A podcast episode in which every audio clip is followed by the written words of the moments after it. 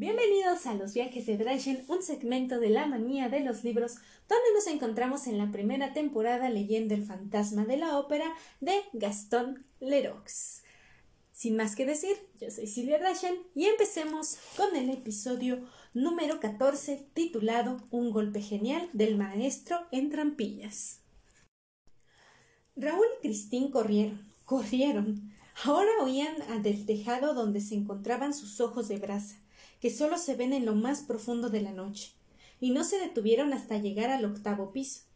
Aquella noche no había función y los pasillos de la ópera estaban desiertos. De pronto, una extraña silueta surgió ante los jóvenes cortándoles el paso. No. por aquí no. Y la silueta les indicó otro pasillo por el cual podían llegar entre los bastidores. Raúl quería detenerse, pedir explicaciones.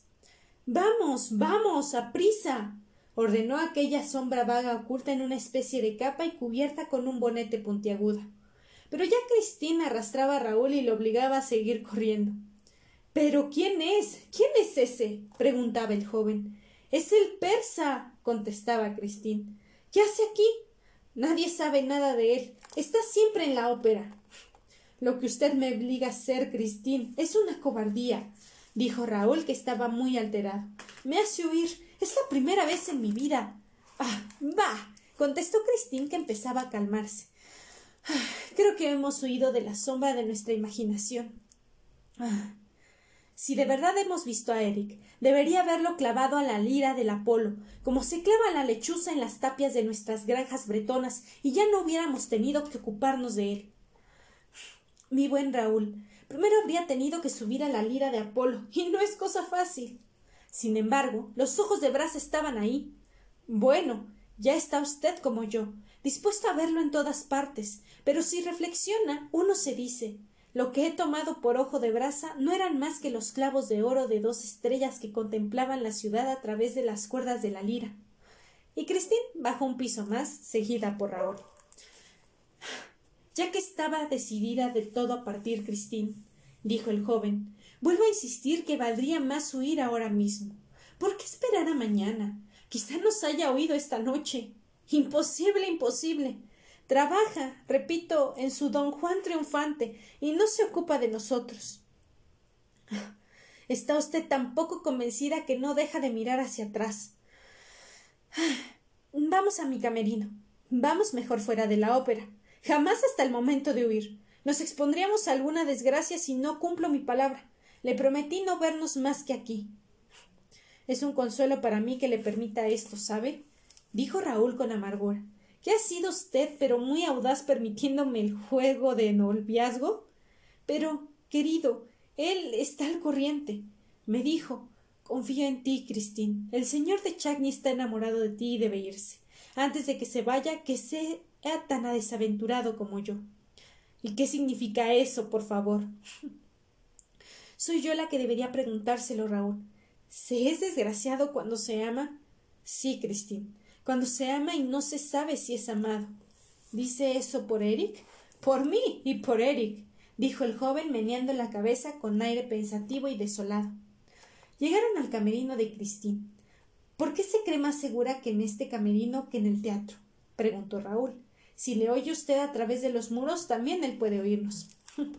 no, me ha dado su palabra de no ponerse tras las paredes de mi camerino, y yo creo en la palabra de Eric. Mi camerino y mi habitación en la mansión del lago son míos exclusivamente míos y sagrados para él. ¿Cómo pudo abandonar usted este camerino para ir a parar en un corredor oscuro, Cristín? ¿Quiere que intentemos repetir sus pasos? Es peligroso, amigo mío, porque el espejo podría llevarme otra vez, y en lugar de oír me vería obligada a ir hasta el final del pasadizo secreto que conduce a las orillas del lago y desde ahí llamar a Eric. ¿La oiría? Por donde quiera que le llame a Eric, Eric me oirá.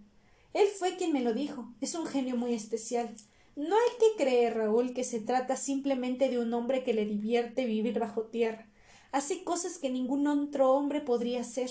Sabe cosas que el mundo viviente ignora. Tenga cuidado, Cristín. Está construyendo usted a un fantasma. No, no es un fantasma. Es un hombre del cielo y de la tierra. Eso es todo. Un hombre del cielo y de la tierra. Eso es todo. ¿Qué forma de hablar? Sigue decidida a huir de él. Sí, mañana. ¿Quiere que le diga por qué querría que huyamos esta noche? Dígame, Raúl. Porque mañana ya no estará decidida nada.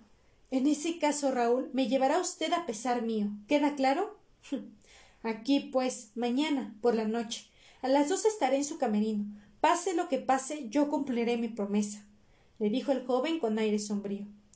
¿Ha dicho usted que después de la representación debe ir a esperarla en el comedor del lago? En efecto, es ahí donde me ha citado. Mm. ¿Y cómo podría llegar hasta él si no sabe salir del camerino por el espejo? Pues encaminándome directamente hacia la orilla del lago a través de todos los subterráneos, por las escaleras y los corredores en los que están los tramoyistas y la gente de servicio? ¿Cómo se las arreglaría para conservar el secreto del semejante viaje? Todo el mundo seguiría a Christine Dae y llegaría al lago acompañada de una multitud. Christine sacó de un cofrecillo una enorme llave y se la enseñó a Raúl. ¿Qué es? preguntó él. Es la llave de la verja del subterráneo de la calle Escribe. Mm, entiendo, Cristín. Conduce directamente al lago. Por favor, deme esa llave. Jamás. contestó ella con energía. Sería una traición. De repente, Raúl vio cómo Cristín cambiaba de color. Una palidez mortal cubrió sus regazos. Oh, Dios mío. exclamó. Eric. Eric. tenga piedad de mí. Calle. ordenó Raúl. ¿No me ha dicho usted que podía oírla? Pero la cantante se retorcía los dedos, mientras repetía en tono cada vez más extraviado Oh, Dios mío. Dios mío. Pero. ¿qué pasa? ¿Qué ocurre? imploró el joven. El anillo. ¿Qué anillo? Por favor, Cristín, tranquilícese. El anillo de oro que me dio. Ah. ¿Es él que le dio el anillo de oro? Lo sabe usted de sobra, Raúl, pero lo que no sabe es lo que me dijo al dármelo. Te devuelvo la libertad, Cristín, pero a condición de que este anillo esté siempre en tu dedo.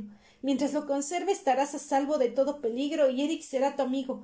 Pero si te separas de él será tu desgracia, Cristín, ya que Eric se vengará.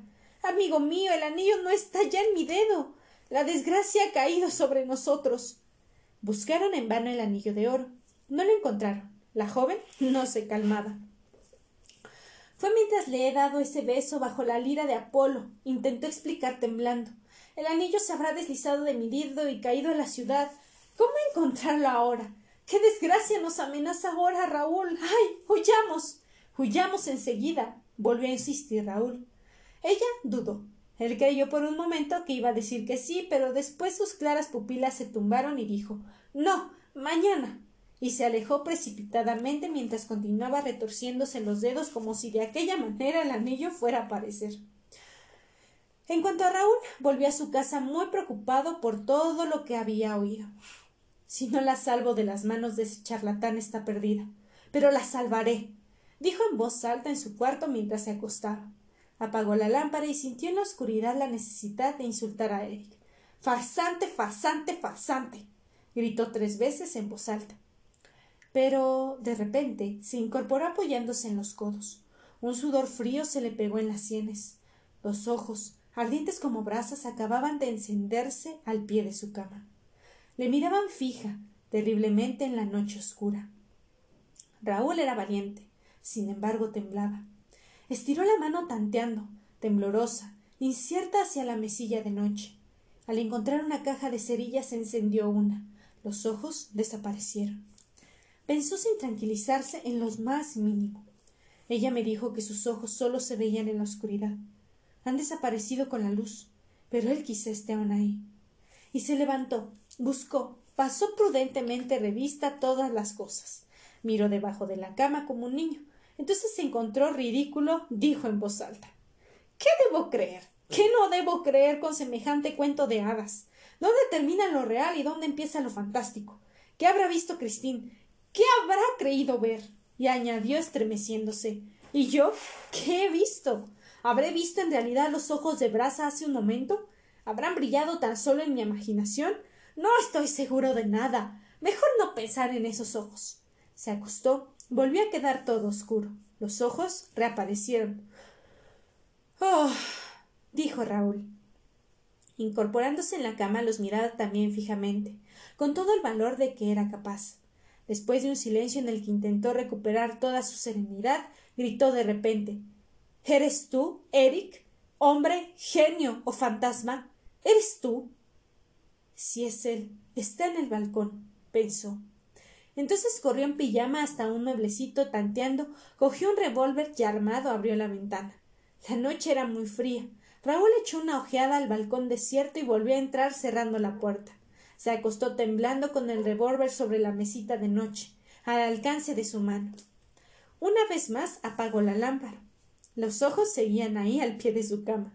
Estaban entre la cama y el cristal de la ventana o detrás de la ventana, afuera, en el balcón. Eso era todo lo que Raúl quería saber. Quería saber también si aquellos ojos pertenecían a un ser humano. Quería saberlo todo. Entonces, tranquilamente y con frialdad, sin turbar en la noche que le rodeaba, el joven tomó su revólver y le apuntó. Apuntó a las dos estrellas de oro que le miraban con aquel curioso resplandor inmóvil. Apuntó un poco más arriba que las dos estrellas. Si aquellas estrellas eran ojos y si encima de aquellos ojos había una frente y si Raúl no era demasiado torpe. La detonación rodó con terrible estruendo en la paz de la casa dormida y mientras la multitud de pasos se afenaban en los pocillos, Raúl, incorporándose en la cama con el brazo tendido dispuesto a volver a disparar, miraba. Esta vez las dos estrellas habían desaparecido. Luz, criados, el conde Philip terriblemente inquieto. ¿Qué sucede, Raúl? Me parece que he soñado, contestó el joven. He disparado a dos estrellas que me impedían dormir. ¿Divagas? ¿Te encuentras bien? Por favor, Raúl, ¿qué ha pasado? Y el conde se apoderó del revólver. No, no, no divago. Ay, además, ahora mismo lo sabremos. Se levantó, se puso una bata y las pantuflas. Cogió la luz de un criado, le alcanzaba y abriendo la puerta salió al balcón. El conde había visto que el cristal de la ventana estaba atravesado por una bala a la altura de un hombre. Raúl se asomaba por el balcón con la lámpara en la mano. ¡Ajá! exclamó. ¡Sangre! ¡Sangre! Aquí, allí, más sangre. Mejor, un fantasma que sangra es menos peligroso. susurró mientras reía sarcásticamente. Raúl, Raúl, Raúl. El conde le zarandeaba como si intentara sacar a un sonámbulo de su peligroso sueño. Pero hermano, no estoy dormido. protestó Raúl impacientado. Puedes ver esa sangre. Creía que estaba soñando y que había disparado sobre dos estrellas.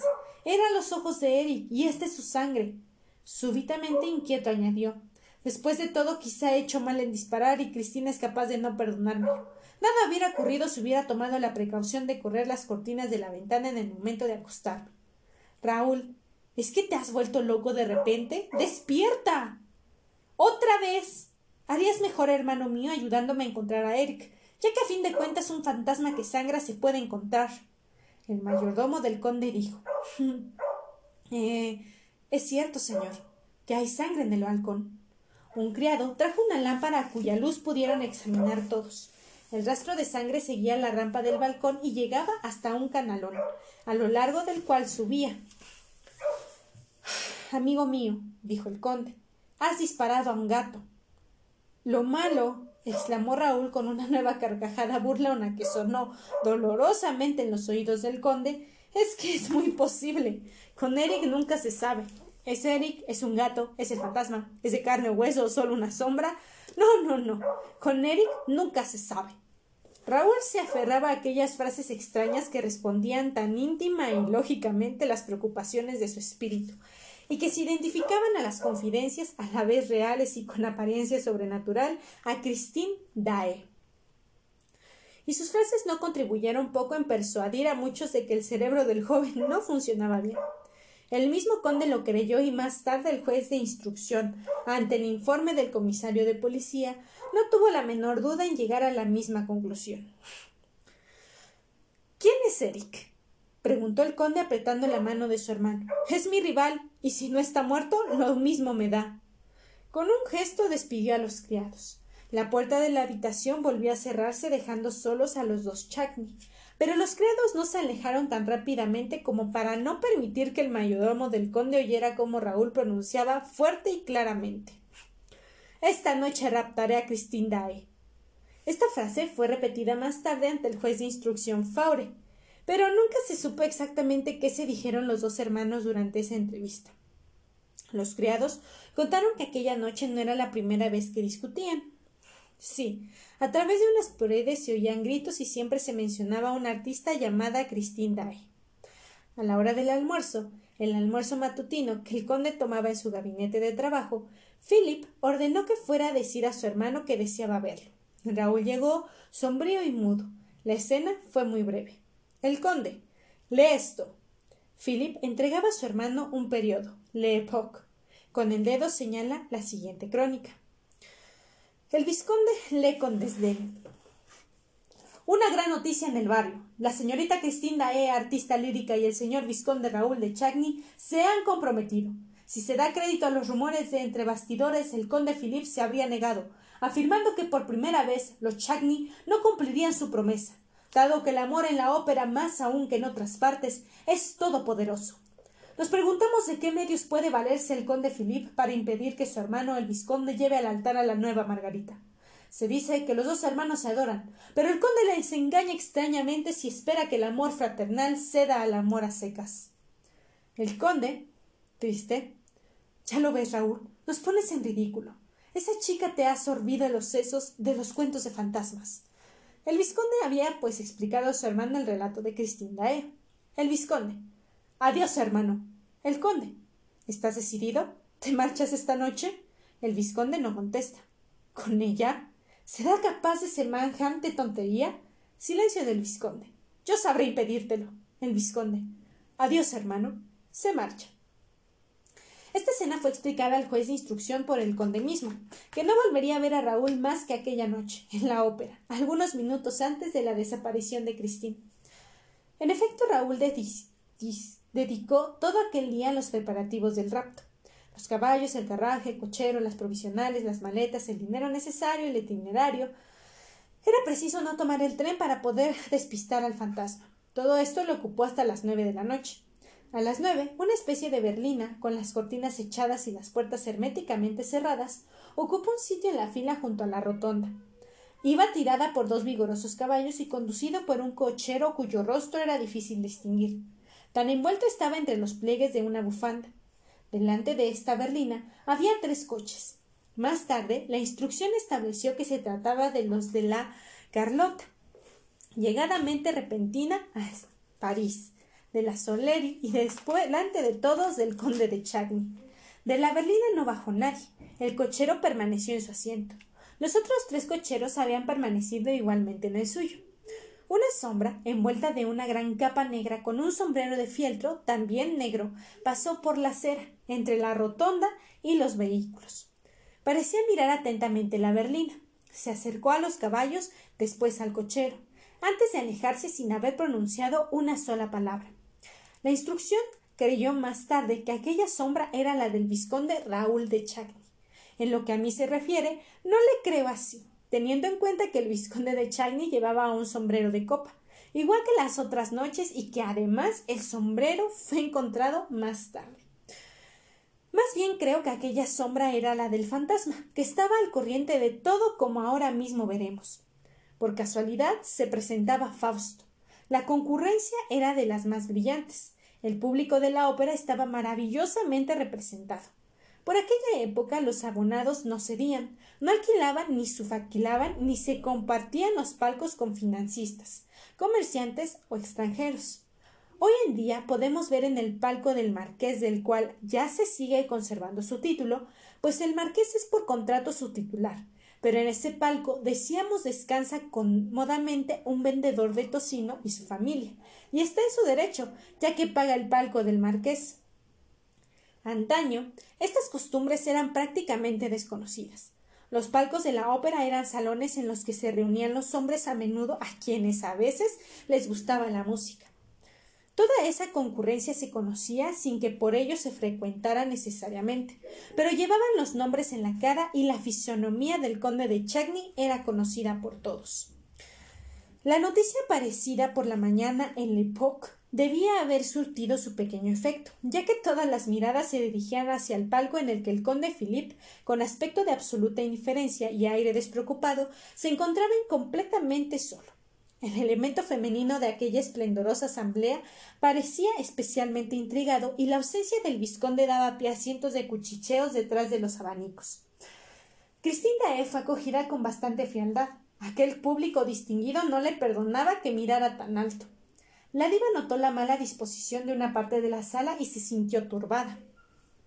Los asiduos, que pretendían estar al corriente de los amores del vizconde, no pudieron evitar sonreír en ciertos pasajes del papel la Margarita.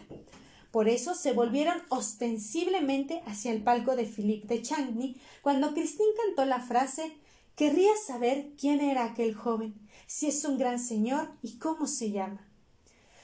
Con el mentón apoyado en la mano, el conde no parecía preocuparse de aquellas manifestaciones. Fijaba los ojos en el escenario, pero ¿lo miraba? Parecía muy ausente. Cristín iba mostrándose cada vez más insegura. Temblaba, se encaminaba hacia el desastre. Carolus Fonta se preguntó si se encontraba mal, si podía mantenerse en la escena hasta el final del acto que era el del jardín. En la sala, la gente recordaba la desgracia ocurrida en la Carlota al final de este acto, y el cuac histórico que por el momento había suspendido su carrera en París. Precisamente entonces la Carlota hizo su entrada en un palco lateral, Entrada sensacional. La pobre Cristín levantó los ojos hacia aquel nuevo motivo de turbación. Reconoció a su rival. Le pareció verlo sonreír irónicamente. Esto la salvó. Lo olvidó todo para triunfar una vez más. A partir de ese momento cantó con toda su alma. Intentó superar todo lo que había hecho hasta entonces y lo consiguió. En el último acto, cuando comenzó a invocar a los ángeles y ascender del suelo, arrastró a un nuevo vuelo a toda la sala estremecida y todos creyeron tener alas. Ante aquella llamada sobrehumana, un hombre se había levantado en el centro del anfiteatro y se mantenía de pie, de cara al artista como si con el mismo movimiento dejara también la tierra. Era Raúl. Ángeles puros, ángeles radiantes, ángeles puros, ángeles radiantes. Y Cristín con los brazos tendidos, la garganta inflamada, envuelta en la gloria de su cabellera desatada, sobre sus hombros desnudos lanzaba el clamor divino Llevad mi alma al seno de los cielos. Fue entonces cuando una repentina oscuridad se hizo en el teatro. Todo fue tan rápido que los espectadores no tuvieran siquiera tiempo de lanzar un grito de estupor, ya que la luz volvió de nuevo a iluminar el escenario. Pero Christine Dae había desaparecido. ¿Qué había sido de ella? ¡Qué milagro era aquel! Todos se miraron sin entender, y una gran emoción se apoderó de todos. El desasiego no era menor en el escenario que en la sala. Desde los bastidores la gente se precipitaba hacia el lugar en el que, hacía un instante, Cristín cantaba. El espectáculo se interrumpía en medio del mayor desorden. ¿A dónde? ¿A dónde había ido Cristín? ¿Qué sortilegio le había arrebatado a millares de espectadores entusiasmados y de los mismos brazos de Carolus Fonta?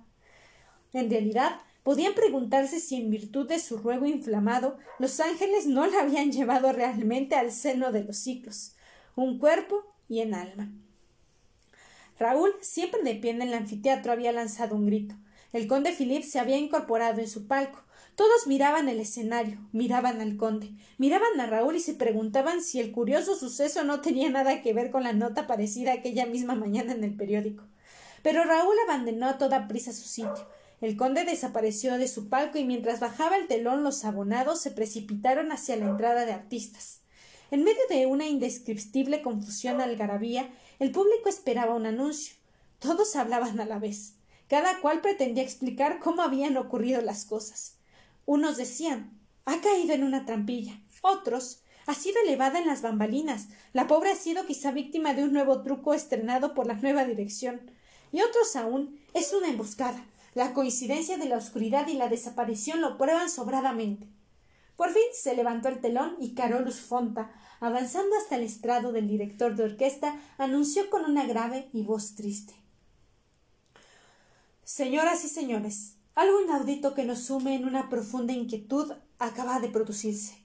Nuestra compañera, Christine Dae, ha desaparecido ante nuestros ojos sin que podamos saber cómo. Y este fue el episodio del día de hoy. ¿Les gustó? Si es así, háganmelo saber en mis redes sociales que se los dejé en el episodio anterior. Sin más que decir, yo soy Silvia Drachen y nos vemos la siguiente semana en los viajes de Drachen.